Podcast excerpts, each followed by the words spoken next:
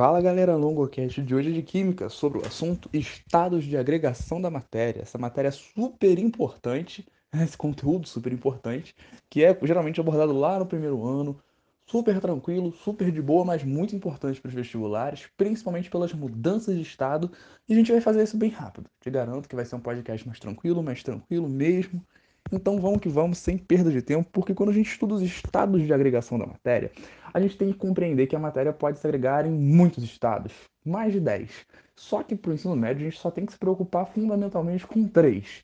É possível que o Enem até cobre a questão do plasma, mas é improvável ao extremo, então não se preocupe com isso, porque é daquelas coisas assim, detalhe que não vai fazer a menor diferença. Os três estados de agregação da matéria que nós temos que entender no ensino médio são os famosos estados físicos sólido, líquido e gasoso.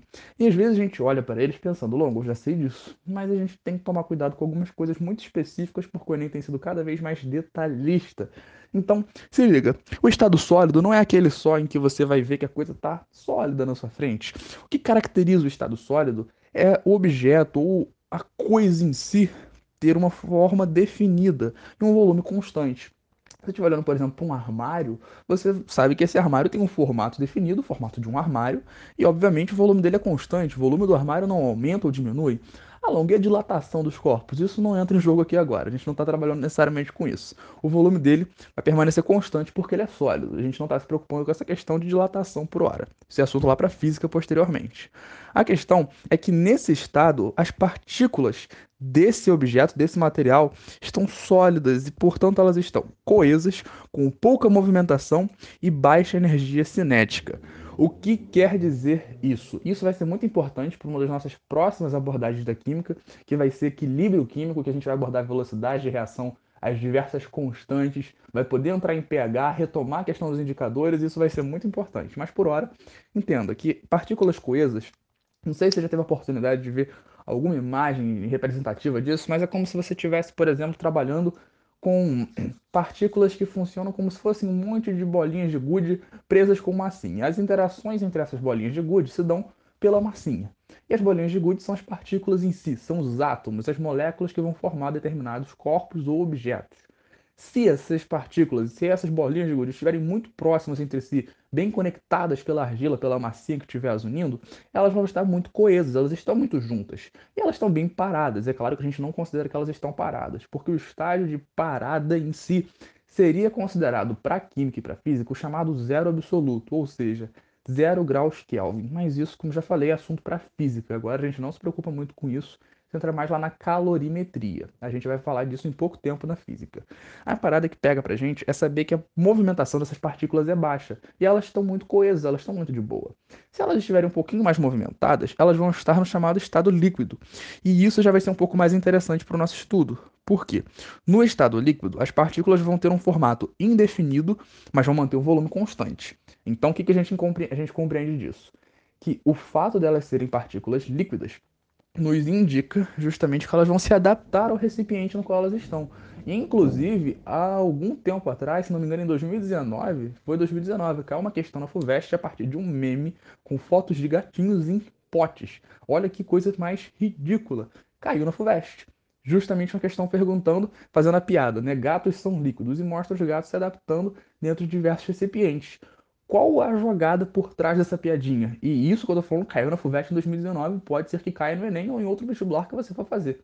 Na FUVEST, essa questão é improvável, mas algo do mesmo gênero. Então se liga que é muito importante. O fato do líquido se adaptar ao recipiente no qual ele estiver. O fato do líquido ter um formato indefinido, apesar de um volume constante, nos caracteriza isso. Nos demonstra justamente essa característica dos corpos dos objetos líquidos, né? quando a matéria está no estado líquido, esse estado de agregação, em que ela vai estar um pouquinho menos coesa, né? com um pouco mais de movimentação e uma energia cinética intermediária, ou seja, vai ser um estágio intermediário entre o sólido e o famoso gasoso. O gasoso vai ser muito importante para a gente, porque nesse estágio vamos ver que a forma dos objetos é indefinida e o vo... no caso a forma da matéria que nós estamos adaptando, que nós estamos estudando, é indefinida e o volume dela é variável. A gente vai perceber inclusive várias formas de calcular essas questões relativas ao volume. A famosa equação de Clapeyron, PV igual a nRT, pressão vezes volume é igual a constante universal vezes o número de mol vezes a temperatura em Kelvin. Então, o que que isso vai nos indicar? O volume é variável, a gente vai até estudar termodinâmica né, muito de termodinâmica, que vai trabalhar com a variação de volume dos gases em recipientes, a questão do trabalho. O que isso nos indica para essa nossa análise inicial? Que a gente não está se preocupando muito com esses detalhes.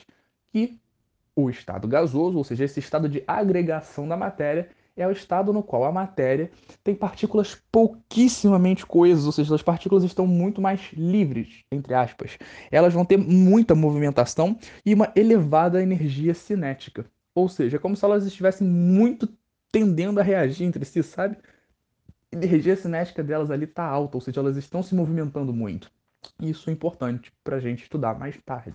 Lembrando que agora que a gente já deu uma passada geral desses três estados principais, que era a base do podcast, em primeira parte, a gente já pode compreender um pouco melhor o motivo do título: Estados de agregação da matéria. Estados físicos. Por quê? A matéria se agrega, ou seja, as moléculas, né, vão, os átomos vão se organizar em moléculas e essas moléculas vão se organizar entre si, formando diferentes estágios de agregação. Ou seja, se elas estão agregadas de forma muito coesa, elas estão no estado sólido. Conforme modificam-se essas características ambientais, por exemplo, vai se influenciando na forma como essa matéria se agrega. Partículas menos coesas, partículas pouquíssimo coesas, mais livres, como é o caso líquido, e nós vamos observando dessa forma numa análise mais simples a partir da pegada que os vestibulares dão, que é mais ou menos essa, o como que isso vai influenciar. E agora a gente já entra direto na parte de mudança de estados físicos, mudança de estado de agregação da matéria. Isso é muito importante mesmo, porque essas mudanças de estado são fundamentais porque vários vestibulares cobram isso e é quase que assunto certo no Enem. Ouve o que eu estou te falando. Porque a gente estuda, né, assim, alguns dos principais mudanças de estado e a gente tem que tomar muito cuidado para não confundir, apesar de serem bem autoexplicativos. Por exemplo, quando a gente fala de solidificação, a gente está pensando em algo que está virando sólido, é um nome bem intuitivo, mas chamar de sublimação é bem menos. Então vamos do passo a passo saindo do sólido, indo para o gasoso, voltando devagar, a gente vai chegando, né? A gente faz isso daí. Sugiro que você anote, que é bem importante, anota aí que isso provavelmente vai cair. Bom, é, o que a gente pode dizer é que essas mudanças vão depender basicamente da alteração da energia cinética das partículas. E isso vai estar relacionado, né, quando mais ela se, quando se aumenta essa energia cinética ou se diminui, aumenta-se o grau de movimentação. Com uma mudança nesse grau de movimentação, a gente observa o que? Uma alteração no estado físico de agregação dessa matéria. Agora, essa mudança de energia cinética, por exemplo, vai ser obtida a partir principalmente da alteração de temperatura e pressão. Temperatura e pressão são duas variáveis fundamentais para entender todas as mudanças de estado. A gente já chega nelas com mais detalhes. Agora, dentre as principais formas né, e mudanças de fases, digamos assim, mudanças de estado. Nós temos do sólido para o líquido a fusão. Quando um objeto, né, um, um corpo funde, ele está passando do estado sólido para o líquido. Por exemplo, a fusão do cobre. Altíssimas temperaturas você consegue fundir o cobre, deixá-lo líquido. A vaporização, por sua vez, é um processo mais delicado, né? Porque a gente tem que tomar cuidado com esse termo, que é do líquido para o gasoso. Por que a gente tem que tomar cuidado? Porque do líquido para o gasoso tem uma grande possibilidade de, de mudanças. Porque se a gente estiver considerando do estado líquido para o vapor, a gente pode chamar de vaporização numa boa.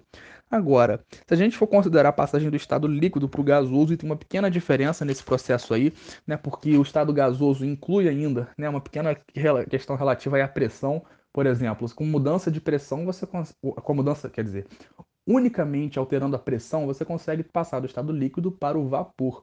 Mas isso não significa que você passa para o gasoso. Isso é um estudo mais detalhado, eu sei, mas é um detalhe importante. E a gente aqui do LongoCast quer trazer o um máximo de informações interessantes para suas provas e para a gente também, né? É bom essa troca de conhecimentos. Então, se liga nesse detalhe, é bem importante. E dentro dessa passagem do estado líquido para o gasoso, nós temos três modalidades principais que os vestibulares cobram: evaporação, ebulição e calefação. A evaporação está relacionada a um processo mais natural, digamos assim, a absorção de calor por aquele líquido, que vai estar muito relacionada, por exemplo, à secagem de uma roupa no varal. Lavou a roupa, deixou ela ali no varal, ela vai né, ficando seca com o tempo, porque a água nela vai evaporando aos poucos, o que é diferente conceitualmente da fervura. A fervura é o processo relacionado à ebulição. Ebulição é o nome do processo no qual você provoca um aquecimento, basicamente, desse líquido. Um famoso relacionado a isso é quando você coloca uma panela no fogo cheia de água e com o tempo você vai ver que essa água, se você botar uma tampa de vidro ou de qualquer coisa, vai começar a se condensar ali naquela parte superior, na tampa da panela. Por quê? Porque a água que está ali dentro está fervendo, ou seja, ela está ebulindo. O nome correto é ebulição cientificamente falando para o vestibular. Então, cuidado que fervura é a maneira mais usual da gente se referir ao processo chamado de ebulição. No caso, a gente pode observar que isso vai ter uma diferença em relação à pressão, é interessante, porque, por exemplo, a água tem um processo anômalo, a gente já já chega lá, mas a... o que, que rola, por exemplo? Nesse sentido, a água é normal em relação aos outros líquidos. Quando a gente observa a mudança, né, o aquecimento da água para fervê-la, no nível do mar, a 1 atm, a gente vê isso normal, né? Assim, pô, de boa. 100 graus Celsius, a água tá ali, pum, ferveu, ebuliu. Fala, ebuliu que é bonito, ebuliu. Agora, aqui na Serra, por exemplo, onde eu moro, onde residimos nós do Longocast, na maioria, o que, que rola na realidade? A água vai ferver, no caso vai ebulir a uma temperatura um pouco menor, 96 graus Celsius aproximadamente. Por que isso? Você tem uma pressão alterada. Quanto maior a altitude, menor a coluna de ar. Se a coluna de ar é menor, a pressão é menor. Se a pressão é menor, ela ebule a uma temperatura mais baixa. Olha que interessante. A gente já consegue estabelecer algumas relações aí. Quanto maior a pressão, maior a temperatura de ebulição. Uh, meu querido, minha querida, a gente está chegando a lugares interessantes.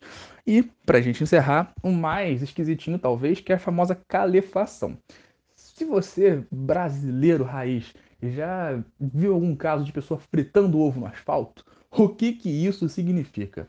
Fritar um ovo no asfalto é uma demonstração do asfalto fervendo praticamente. O asfalto está a uma temperatura altíssima. Se é possível fritar um ovo, imagina o que, que ele não pode fazer com uma água, não, uma gota d'água, um pouquinho d'água que cai naquele solo. Se eu pegar esse asfalto fervente e derramar uma gotinha de água, o que, que vai acontecer? Quando a água bater no asfalto, ela instantaneamente vai virando vapor. Ela é meio que instantâneo, ou seja, esse processo de mudança de estado do líquido para o gasoso instantaneamente é a famosa calefação. Se liga que isso é muito importante. Agora, vamos fazer o caminho inverso. Se eu tenho um, um gás passando para o estado líquido, a gente vai chamar esse processo de duas formas: condensação ou liquefação cuidado. Quando eu tenho um vapor resfriado, ou seja, o vapor se resfriando, eu vou chamar isso de condensação, ou seja, o vapor está se condensando virando líquido. Agora, se eu tenho um gás se transformando em líquido por uma alteração na pressão desse gás, aí a gente vai ter o chamado processo de liquefação. A liquefação está relacionada à pressão.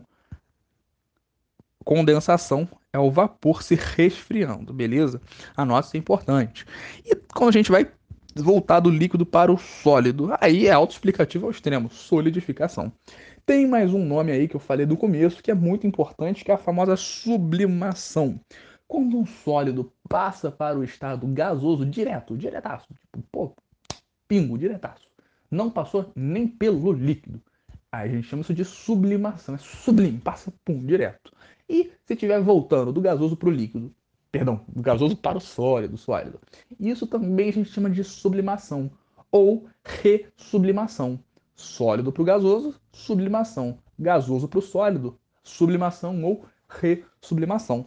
Se ligou que são nomes assim, muito, muito tranquilos, mas que podem nos provocar problemas.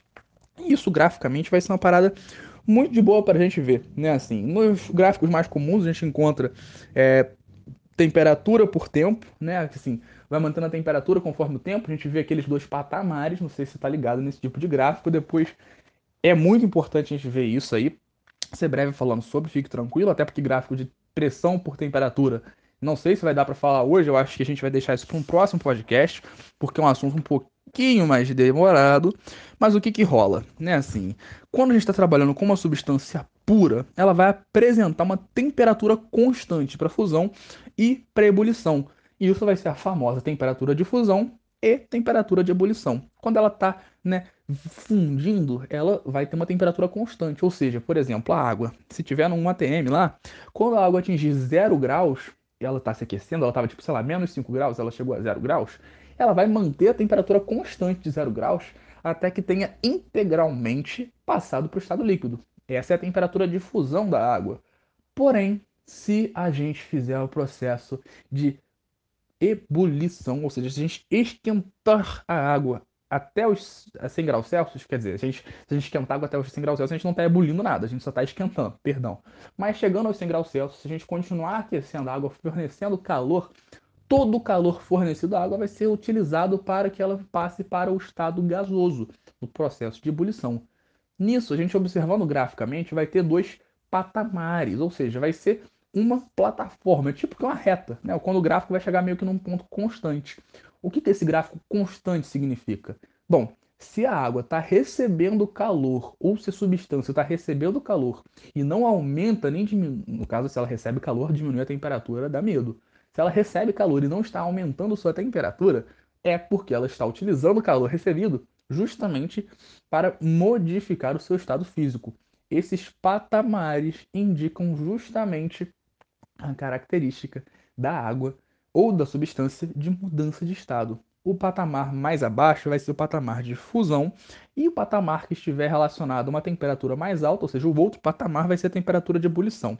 Sem essa palhaçada de Flamengo por aqui, entendido? Se você, flamenguista, está ouvindo isso, minhas sinceras risadas pela derrota para o Fluminense recentemente. E eu espero que quando esse podcast for ao ar, não tenha rolado nenhuma reviravolta na final do Carioca.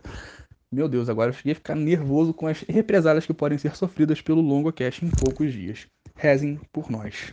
E se você tiver ficado né, com essa vontade de nos agredir, por favor, não o faça. Agradecemos cordialmente.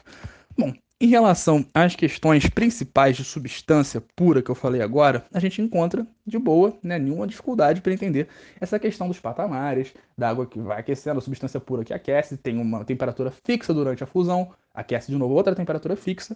Agora, se estiver trabalhando com uma mistura, hum, isso aí pode complicar um pouco. Para a gente só lembrar o conceito, a substância pura é uma combinação entre átomos segundo uma proporção fixa. A gente fala isso porque água é uma, é uma substância pura, ou seja, H2O. CO2 é uma substância pura. Ferro é uma substância pura. E essa substância pode ser tanto simples, formadas por átomos de um mesmo elemento, como é o caso do, por exemplo, o gás cloro, o ferro que eu acabei de falar, ou composta, como é o caso da água, formada por átomos de diferentes elementos. A parada é que a substância pura apresenta temperatura constante, tanto na fusão quanto na ebulição. Isso independente de ser simples ou composta. Composta porque tem átomos diferentes. Agora, se for uma mistura, ou seja, a reunião de duas ou mais substâncias em qualquer proporção, sem uma reação química entre elas, a gente vai observar uma diferença nisso aí. A mistura vai ser, por exemplo, água salgada, né, ou seja, água com NaCl. O ar é uma mistura, petróleo, granito, água com óleo, são todos exemplos de mistura. Essas misturas podem ser tanto homogêneas, quando tem um único aspecto, a gente chama de uma fase, ou podem ser heterogêneas, mas isso a gente vai observar com mais calma posteriormente. O fato é que as misturas heterogêneas e homogêneas vão apresentar uma característica interessante, porque as misturas, de modo geral, não apresentam nem temperatura de fusão, nem temperatura de ebulição, ou seja, as temperaturas não ficam constantes. Elas continuam recebendo e mudando sua temperatura enquanto mudam de estado. E isso é fácil da gente entender porque elas são misturas, ou seja, elas não são uma coisa só. Se elas fossem uma coisa só, elas seguiriam a mesma proporção. Nós estamos recebendo calor, estamos nos aquecendo. Opa, chegamos no nosso limite. Vamos mudar de estado. Todas as moléculas ali naquele grande acordo é, com o Supremo, com tudo, combinam o acordo, mantém o Temer e fica como? Mudando de estado. Brincadeiras à parte, elas só vão mudar de estado completamente para depois aproveitar o calor recebido para mudar a temperatura. No caso das misturas, não, é uma grande confusão aquilo ali. A gente tem galera de um lado político, do outro lado político, todo brigando no congresso daquele recipiente. O que, que rola? Uma parte vai mudar de estado, a outra parte vai continuar ali se aquecendo. E isso justifica a gente não ter uma temperatura constante na mistura, nas misturas. Mas atenção, há casos especiais. As misturas chamadas de eutéticas vão ser as misturas, por exemplo, ligas metálicas em alguns casos, no caso do bronze, por exemplo, vão ser misturas que vão apresentar uma característica interessante. As misturas eutéticas apresentam uma temperatura de fusão constante a temperatura de fusão constante é a única coisa que vai transformar essas misturas em especiais. Lembrando que a temperatura de ebulição permanece variável, ou seja, você vai ter um único patamar nesse gráfico. A azeotrópica, por sua vez, é um outro tipo especial de mistura que vai ter a temperatura de ebulição constante, enquanto a temperatura de fusão é variável, ou seja, ela vai mudar sua temperatura enquanto trabalha com essa recepção de calor durante a fusão, mas na ebulição, por sua vez, ela vai manter ali constante a temperatura dela até que ela consiga ebulir completamente. Por outro lado, a eutéstica que eu acabei de falar fazer um processo parecido, só que ao contrário. A fusão mantém a temperatura constante, mudou de estado, aí continua se aquecendo e na temperatura de ebulição simplesmente não existe. Ela vai continuar variando sua temperatura enquanto muda de estado numa grande loucura ali. Parece o Brasil, uma grande loucura, ninguém entende nada, uns estão mudando, outros permanecem. A verdade é que está uma grande loucura. Enfim, isso é o básico que eu queria trazer para vocês hoje sobre estados de agregação da matéria, mudanças de estado, né, que são os nossos assuntos mais importantes. E bom, posteriormente a gente fala um pouquinho mais de misturas e substâncias simples, mas substância pura é mais improvável que a gente fale. A gente vai falar bastante de misturas dentro do aspecto da separação de misturas, então se liga porque esse podcast de química vai ser muito importante, eu espero você. Muito obrigado e até a próxima. Qualquer dúvida, vai entrar em contato com as redes sociais do LongoCast. Valeu!